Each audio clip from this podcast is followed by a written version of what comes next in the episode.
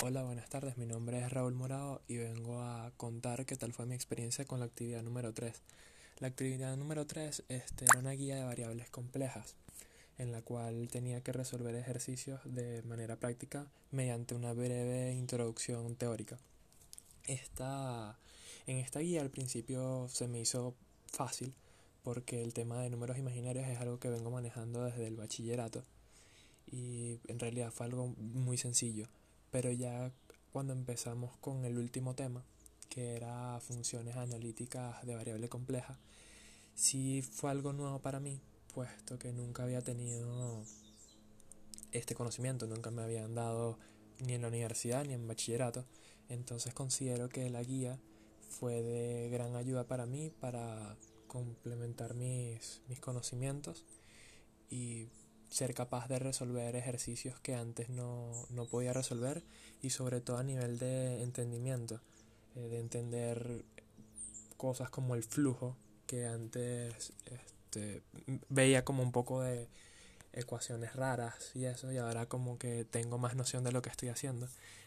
Y creo que no solamente en fluidos sino en cualquier rama de la física cuando analizamos algún comportamiento real, bien sea bien sean ondas o como en este caso flujo, los números imaginarios tienen una gran importancia que considero que deberían ser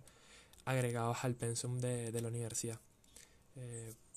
quiero dar muchas gracias por, por, esta actividad y bueno, esta fue mi, mi experiencia con resolviendo la actividad número 3.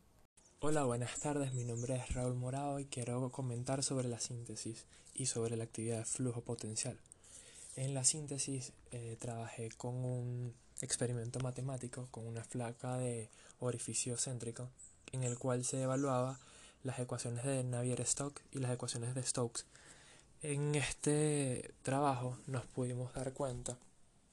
que, que aunque las ecuaciones de Stokes simplifican muchísimo los cálculos en comparación a las ecuaciones de Navier-Stokes,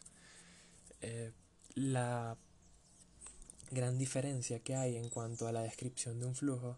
es enorme, debido a que por la simplificación de términos nos perdemos en mucho en cuanto a lo que vendría siendo diferencias de presión en un rango de tiempo y diferencias de velocidades. Por lo que con la tecnología que tenemos hoy en día, en mi opinión,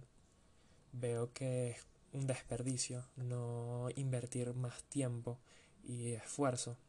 en buscar una mejor forma para desarrollar la ecuación de Navier-Stokes mediante software científico.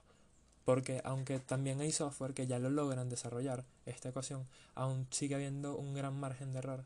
en cuanto a lo que obtenemos experimentalmente con lo que podemos obtener como datos que deberían dar desarrollando este modelo matemático en, en estos software. Entonces deberíamos como sociedad científica dedicar más tiempo y esfuerzo a lograr con software y otros métodos de, desarrollo y cálculo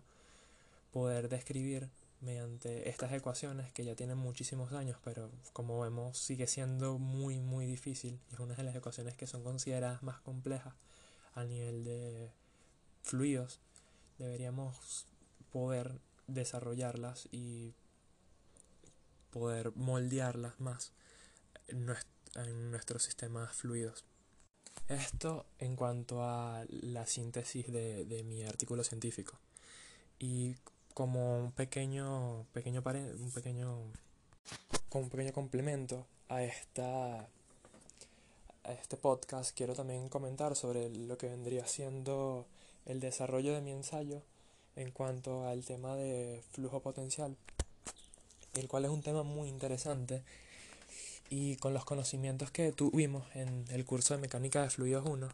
siento que tenemos suficiente conocimiento para poder desarrollar este, este tópico por nuestra cuenta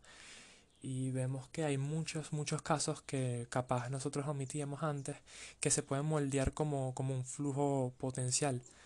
por lo que considero que me hubiese, a mí en lo personal me hubiese gustado muchísimo verlo en en clase que el profe no los hubiese dado, pero también me hizo abrir los ojos que con el conocimiento que hemos adquirido en este curso ya lo podemos manejar por nuestra propia cuenta. Este, este fue mi podcast. Muchas gracias. Feliz tarde.